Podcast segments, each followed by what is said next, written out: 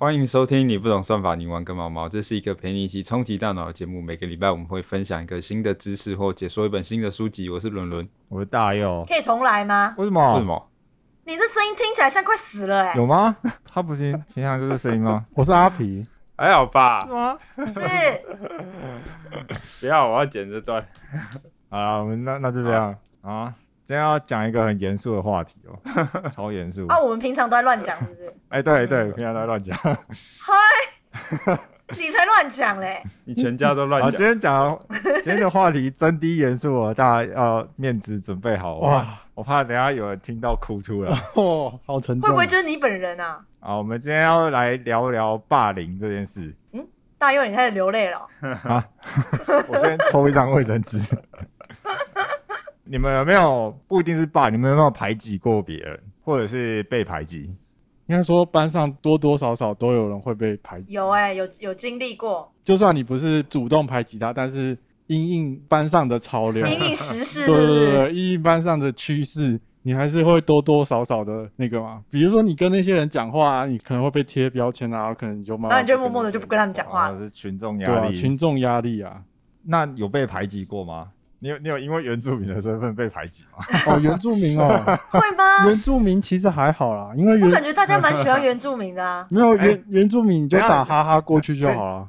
等一下，等一下，我要澄清一下，我要澄清一下，原住民的朋友不要生气哦，我不是针对你们，我只是阐述一个事实，啊，事实是什么？就是呃阐述一个现象。你我看，我觉得你还是不要讲好了，你越描越黑。我觉得好像是不一定会那种恶意的排挤，可是就是国中生可能就是会讲一些很北蓝的笑话，就可能学你的腔调是什么。对对对就会吵如果你听到那些很北蓝笑话，可能就开始不爽或者打人啊，你有可能就被排挤。哦，对啊，当然啊，一定会遇到，但是我觉得就打哈哈过去就好。而且我又是一半一半的，最常被骂，哦以前就是叫杂种、你啊。觉得两边都不靠哎、太凶了吧？杂种也太凶了对啊，吧？你你们自己想想看，要是你们被叫杂种，你会怎么你会怎么做？啊，我我我的方式是打哈哈啦，我觉得反应太过激烈，反而他们会很开心或怎么样。哦，你说你说你反应越大，他们就越想要试探你的底线。对啊，对啊，不然或是你反应很鸡巴，他就他们就可能会觉得说，哦，你是个鸡巴人嘛。啊，阿皮的童年感觉也是很悲惨的。我觉得打哈哈过去以后，他们就他们就反而不会再继续讲了。哎哎哎，社会上人跟人之间多少都会开玩笑，没有到悲惨好吗？啊你不要讲那么夸张。他都说他自己没被排挤过了，哦，对啊，其实这听起来应该不还不至于被排挤，可是我觉得被当做一个消遣。对啊，会被当做消遣。可是嗯如果我觉得要是反应不好的话，我觉得我觉得是有蛮蛮大几率会被排挤的。哦，对啊你说在就是如果你的反应不是这样的话，对啊，我觉得阿皮有成功的度过社会化的过程。我觉得有可能是跟个人特质有关啊。毕竟有有些人被骂就会直接俩工啊。所以就是你就是在被排挤进入排挤的阶段之前就化解掉了这个状况。我觉得我有在被排挤的边缘，没有跨过那很危险他条线。差点差点要跨过去。差点跨过那条线。对，好，那其实我们要讲的就是为什么会有排挤的这个现象。为什么不是白羊？为什么不是黑牛？为什么不是羔羊效应？Black Lives Matter，你这样也会有种族歧视的问题哦。因为羊都通常是白色的啊，那黑色的羊就非常显眼啊。你就想你晚餐想要杀其中一只来吃的话，你就会先挑那个最特别的来吃可是。安格斯黑羊很好吃哎、所以等一下，它的黑羊效应的黑羊指的是被排挤的人哦。对啊，就是你有一群白色的绵羊，那其中有一只是黑色的。你晚晚餐要挑一只羊来吃的时候，你很显显然你就会挑到那只黑色羊，因为它长得最特别。黑色羊就可以想象成是群体里面受到排挤的那个人。因为肤色是黑色，哎哎哎，不要乱讲，哎、不是不是肤色哦，哦毛色是黑色。不要乱讲。那这个效应它其实它有三个比较显著的特征，一个就是这个团体他会牺牲黑羊的权利来换取整个团体的最大利益，就是他会借由排挤这些人，然后让剩下的人得到好处。那这个好处可能不一定是实际上的利益，它心灵的满足感吗？这种好处多半只是快乐而已吧？对心灵的满足感，或者是团体更加凝聚啊。哦你觉得借由排挤一个人获得革命情感？哦，可以想象成是这个团体需要抒发压力的时候，他有可能就会把矛头指向团队中的其中一个人，然后把压力疏解在他身上。大概就是在可能吃饭的时候，你可以聊一下他的八卦，然后多一个话题，然后剩下人感情就更好。难怪突然觉得小时候就搞这种排挤，长大不搞排挤之后就搞政党啊。哎、我觉得这在硕班好像蛮常见的，不过大家公干对象应该是老师。哦，哦，就是要有一个具体的敌人，大家那个团体才会有相。对啊，就是永远都会有一个目标拿出来讲。你看，就是一一一群支持国民党坐在一起，然后干掉民进党。就是那个侧翼就要干科粉嘛，啊科粉就要科粉就要干蟑螂。差不多就是概念。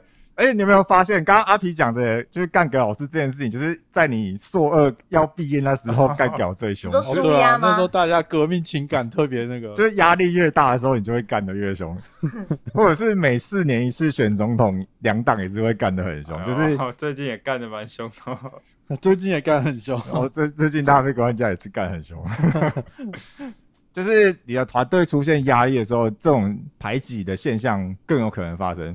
不过，其实政党的状况不太像是这个效应要讨论的范围，因为他要讨论的是黑羊效应要讨论的是好人排挤好人的过程，就是这个排挤它是不带有利益冲突的。哦如果是政党之间的话，可能就是利益的那个牵扯，他真的是为了一个目标，他要他要歼灭政敌，所以他要联合大家来摧毁一群人，那个就是背后有目的的。可是黑羊小面讲的是没有直接利益纠葛，可是突然就是有人会被出来排挤，我们就知道探讨为什么。可是我觉得你讲的这种比较限，感觉比较限定于年纪比较小、比较不懂事的时候、哎，我怎么觉得长大之后被讨厌的人多少都是真的有一些原因。小时候真的很容易，就是那个人被排挤，其实你也不知道为什么。可是有时候也是他举止会比较异常啊，你说他有点怪怪的，是吗？或者说他只要做错一件事，然后他他就可能开始被大家排挤。比如说，可能以前分组嘛，可能他不小心垒了一下，然后让大家分数开始变低，那个组的人就开始黑他嘛，然后黑，然后就跟旁边的人一起一直讲说，哎、干他他真的超废，然后这样之类的，到最后变成全班就是黑那个人啊。我觉得啊，以前可能是你只要做出差一点小错，然后你你只要让大家某几个或是一个小群体对你的观感不好，然后你就你就有可能会导致全班都都会排挤你。就是说大佑想要讲的到底是偏比较没理由的，还是即使有理由也算在里面？有理由，但是这个理由可能非常的小，就是没有什么仇恨，或是没有什么我要除掉你才可以获得好处，没有这样，就是可能一些微不足道的理由。比如说他的他的一些举止我不喜欢，然后就开始大家都排挤他，这种就算是黑羊效应。对，是。哦，还有一个理由就是，这个被排挤的人，他要是这个团体的人，比如说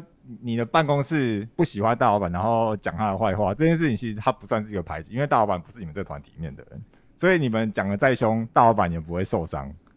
好，所以就是说明了什么是黑羊效应，就是牺牲小部分人的权利，换取团体的利益，然后好人欺负好人，跟被欺负的人，他会属于这个团体里面。那所以这个被排挤的事件里面可以分成三个角色。好，其实其实就就是差不多就是这三种角，就是差不多就是三个角色。这个效应叫黑羊效应啊，所以显而易见有一个角色会叫做黑羊。黑羊代表的就是被排挤的这个这个人物或这一小群人。除了故事的主角黑羊之外，还有另外一群人叫做屠夫。哦，屠夫就是杀羊的那一群人。哦，屠夫代表就是这个事件的加害者，那剩下的角色是旁观者，就是闲杂人等。通常大部分的人都会是闲杂人等。那大家会不会觉得说，屠夫为什么会无所不用其极的去攻击黑羊？肚子饿不，知道啊，肚子饿想吃羊因，为它是黑的，黑的就欠砍。屠夫想要获得杀戮的感觉。而这样讲的话，就是屠夫是坏人啊，这就违反了一开始讲的这个事件是好人欺负好人的事件。哦，因为他想要让他的羊群里面都是白的。还是说他其实以为他是做好事？大概就是这样的概念。其实屠夫会欺负黑羊，一开始一定有一个事件，可是这个事件通常很小，而且小到其实几天过后应该就没有人会记得了。可是为什么屠夫还是会不断的去攻击黑羊呢？那其实就是有一个心理学上的名词叫做认知失调，就是你的认知跟你做的行为，你自己觉得有抵触。好，举个例子，有一天你去百货公司买一件衣服。你在店里面挑了很久，那店员拿起一件跟你推销，不断跟你说：“哎、这件衣服很适合你。”哎，感觉这件衣服的主人就是你，然后你就就被店员说动了，你到底要说说服还是说动？睡动。说动。哎、我们要有我们自己的名词，懂吗？我们 podcast 要有 podcast 少在那自己的说边法。，你们是每个人轮到你们讲就一定要说错话，就 上次那个公给啊，说服、说动都可以啊，反正这些店员说服了你买这件衬衫，那就卡刷下去四千块，就把这件衬衫带回家了。嗯结果你回家镜子前面穿的时候，你发现，但它就是一件普很普通的外套，很普通的衬衫，其实就没有店员说的那么好。你可以说你的行为是你花了四千块买这个衣服，可是你的认知是你觉得这件衬衫没有四千块的价值，那它就是一个不对等，它就是一个失调，就是你想的跟做的事情不一样。所以你变成是，你开始会说服自己说，好啦，虽然它四千块没那么好看，可是它的材质很棒啊，摸起来很舒服，就会开始找其他理由去告诉自己说，其实我没有做错，诶，就是我的行为是对的，这就是认知失调。那屠夫的行为就有点像是说我攻击黑羊，但是屠夫自己会觉得，虽然黑羊好像看起来没有那么坏，但是我已经攻击他了，那。如果是他没有这么坏，我又攻击他的话，那这样错的人是我吗？屠夫会开始认知失调，他就会觉得说，他的行为是欺负黑羊，但他的认知是黑羊好像没有那么坏，所以这两件事情其实是没有对等的。那怎么办？所以他就会开始说服自己说，所以我怎么可能会无缘无故去排挤别人？不可能啊！你看他就是他除了很臭，然后他可能还吃很多很胖，等于是鸡蛋里面挑骨头，会不断的挑黑羊的毛病，找他的麻烦。这就是为什么我们会说黑羊效应，其实它的它的起因通常很小，是一件小到不行的事情，但是这件事情却会持续很久。那除了屠夫会有认知失调之外，其实旁观者也会有认知失调。你们有没有？然后不要讲别人好了，讲我自己。我就记得我我曾经有跟一个被排挤的人说过一句话，就是说好像其他人都不会有这个问题，为什么只有你会？为什么只有你会这样做？你要不要想一下，是不是你哪里有做错？我曾经有讲过这件事情。哎呀，忏悔了。知道自己知道自己是一个不近人情、没有同理心的人。我来告诫，应该很容易这样吧？你们不会这样觉得吗？哎、不要又来啦！自己做的事情就要 apply 到大家身上。就是其实旁观者跟屠夫都是因为认知失调的关系，他们会开始做出一些很诡异的事情。比如说屠夫就是不断的找黑羊麻烦，旁观者就是受屠夫的影响去思考黑羊到底有没有错。那整件事情，黑羊就是一个打不还口、骂不还手，他就是被旁呃被屠夫欺负，然后还被旁观者冷眼看待，他就是一个这样的事件。好，那我们介绍完角色之后，我们现在要来看说这整个效应它有没有一些发展的预兆？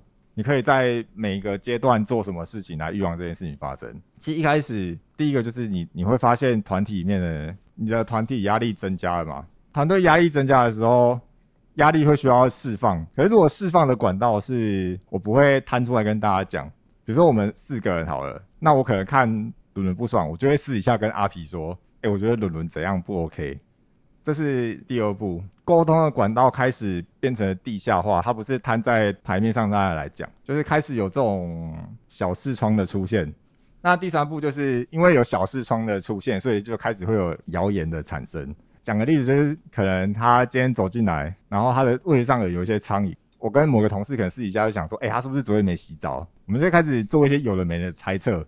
可是我跟我跟阿皮可能也不知道是不是对的，可是我们又不可能直接去问伦伦，所以我们就会找嬷嬷进来。他从两两之间的留言变成是，他会找一些人进来分享他的意见，所以就是小团体会开始产生。然后大概就是这四个阶段，第一个就是团体的压力增加，然后再来就是团队缺乏公开的沟通管道，就大家开始会小视窗，然后小视窗之后就会有谣言产生，最后就是会有小团体开始出现。那这就会营造出一个表面上一一团和气的现象，大家会开始只讲好话，就是没有办法讲真话了。当然，这些状况不是说全部符合就一定是有人被排挤，没有。其实像我办公室，我的同事可能这些现象都会有。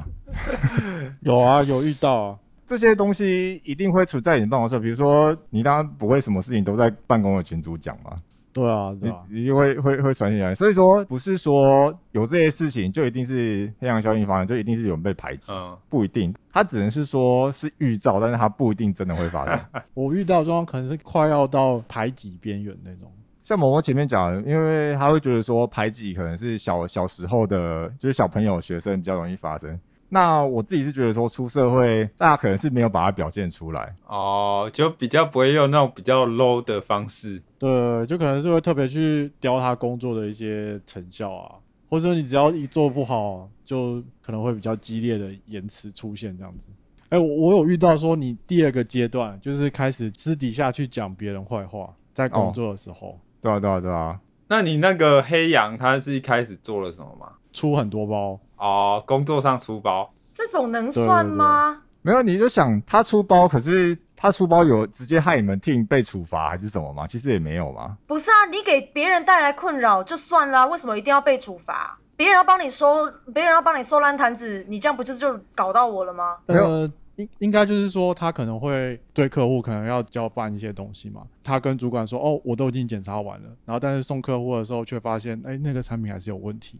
是啊，但嗯你可以回到处理这件事情，你可能是就是开会去 review 它，可是你有必要做到莫须有的罪名安在他身上吗？哦，还没有到安安罪名啊，就是你讲的第二阶段，就是开始呃跟跟他直接共事的人可能会私底下开始跟别人抱怨，就是说哦，觉得他工作那个态度很不好啊，你看这东西随便乱做啊，你看现在东西出问题了，还要对在这边改改。所以，我就是我要回答的是，刚刚萌萌说他觉得这个不算的原因，就是他做错，他自己没有做好这件事，应该不至于是他被排挤的主因。我觉得是我我的意思只是讲说，阿皮讲的那个例子没有是不算是排挤吧？所以我是说他是在排挤阿比的边缘说他只是在没有完全到那个地步啦，可能大大这个阶段只是就是刚大家大家刚刚讲是要四，个步骤走完才叫排挤，是不是？应该说他们是预兆。我是真的有感觉到他快要被排挤。哦 可是还没到。对啊，你会发现越来越来越多人在私底下去讲那个人坏话的时候，接下来就是等一个爆发点嘛，大家可能就开始要干他了。血流成河，哎、你们那边火药味很重哎、我们这边好像不至于这样。这真的会血流成你河。有发现这种事情不会在周会上面讲？对啊，这绝对不会在周会上面讲啊，都是通常就是吃饭走路的时候跟你走过去，他说：“哎、我觉得就偷偷抱怨底下。”那我觉得多少都有这个现象啊，可是我还不至于有感觉到谁要被跨到那边。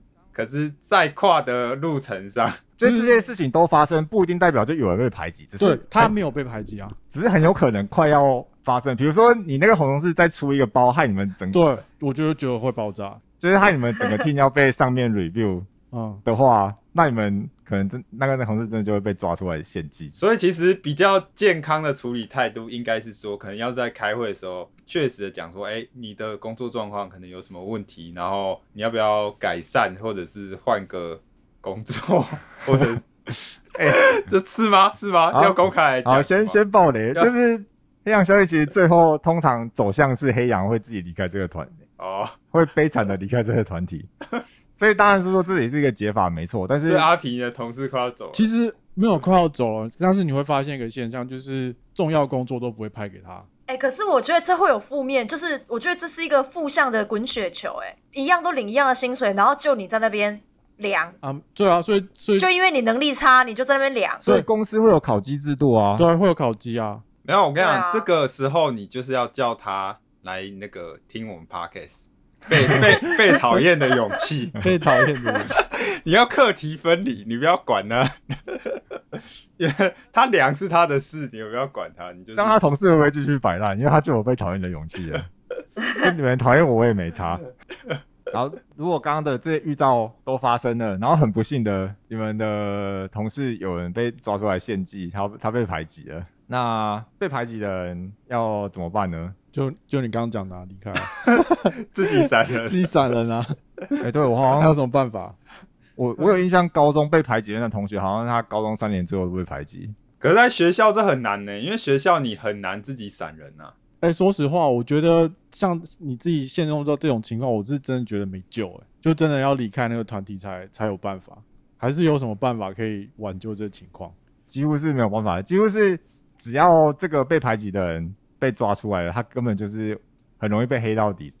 所以这本书他没有讲说要怎么去解决吗？呃，应该说你会被叫培养，就是你是群里面比较小少，数派，嗯，那如果说你暂时还没有要离开这个环境的话，虽然虽然这样可能不是很好，不过他是告诉我们说，身为黑羊就是你就是顺着浪头走，听起来有点有点被动。我我也不知道这样做是好还是不好。他就觉得说，你就是保持低调，然后大家说什么你就你也不要特别去反抗。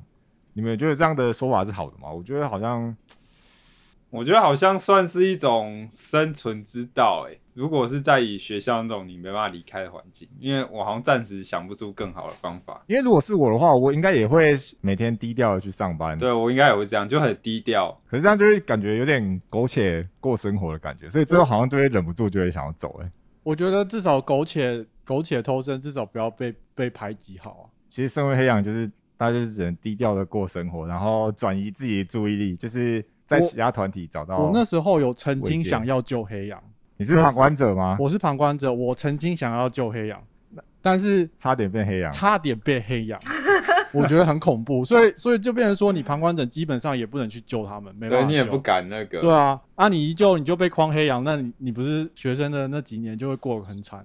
其实搞不好想救的很多，可是因为大家都大家不敢救啊啊，你这样讲，我突然想到我国中一个小故事、哎，就觉得想想他们的童年好像蛮蛮黑暗的。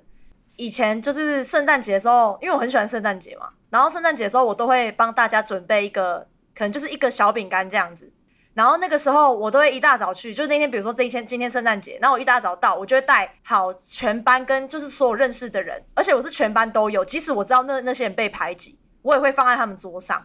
然后结果就有一次，就那那一年有一个被排挤的同学，他开心到他，你可以你因为你对他印象就是他整天在学校就是愁眉苦脸哦，就是一一一脸不知道是谁欠他钱，还是今天踩到大便还是什么的，就永远都是苦瓜脸。那是真的是我第一次看他笑、欸，就是他拿到我那个那个小礼物，他很开心，然后他他又准备了另一个小小礼物也反送给我，然后超级开心这样。哦，我靠，然后我就觉得你们这样讲完之后，我突然想起这件事情，我就觉得好可怜哦。暌暌违三年的笑容。对啊，就觉得现在想起来真的是，我真的从来没有看过他笑哎，然后整天那个眉头都是深锁的哦。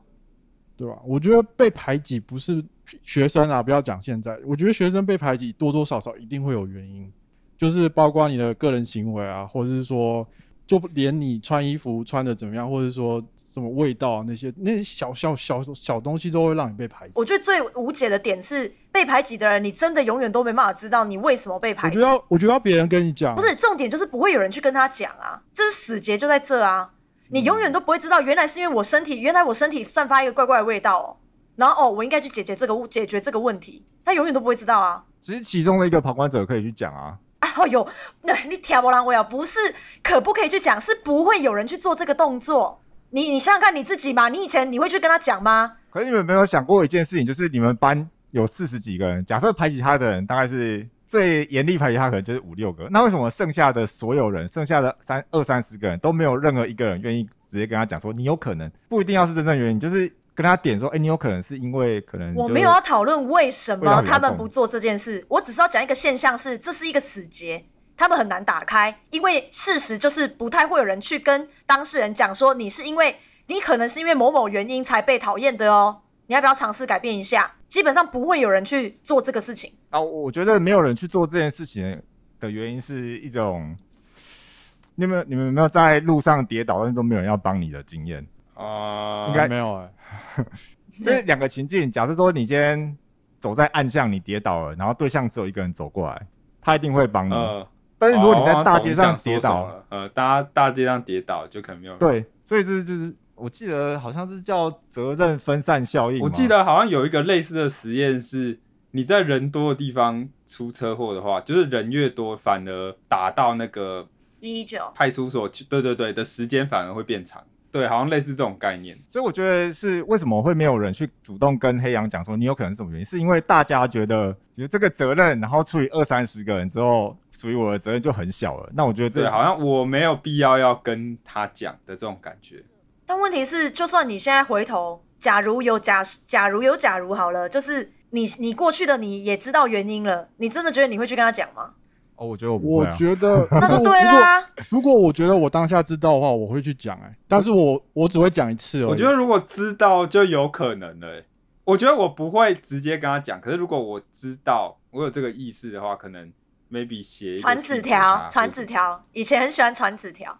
我明天就是通常在这种事件，我会想要去帮助那个被排挤的人。可是为什么我在想说，为什么从小到大我从来没有真正去做过这件事？哎我我要是我的话，我以前会帮但是我现在可能不会帮。像为什么像是以前我那个被排挤的同学啊，他他那个在音乐班有时候吹他吹纸笛嘛，他滴的满地都是口水，那我那时候还主动去帮他擦。然后那时候呢，那时候那个全班的同那个那那些人呢，就是说啊啊那个什么阿皮，哎呀大好人呢，然后怎样怎样？我跟你讲，那你以后要不要帮他做这件事情？所以我说我不会面对面啊，对啊可是我会匿名的去跟他说。就如果我意识到这件事情，听了这集 podcast 之后，对吧、其实我也是看了这本书，我才想到说，有可能我以前就是因为我觉得我不做会有人做，所以我才会从小到大我从来没有真正去做这件事。